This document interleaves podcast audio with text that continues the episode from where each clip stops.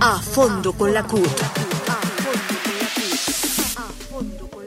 28 de febrero se han presentado más de 300 pliegos de solicitudes en alcaldías, gobernaciones, hospitales, contralorías y en algunas entidades del orden nacional. Desde la CUR respaldamos incondicionalmente estos pliegos de solicitudes presentados, cuyos ejes centrales han, han sido la ampliación de las plantas de personal en todas estas entidades que cuentan con centenares, con miles de contratistas que cumplen funciones permanentes.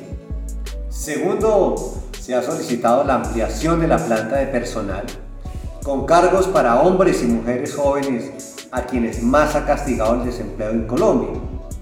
Por supuesto que se ha solicitado el incremento salarial para esta vigencia fiscal y el cumplimiento de los acuerdos laborales que ha sido una constante en este periodo.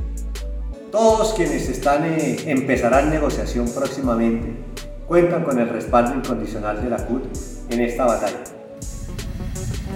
A fondo con la CUT.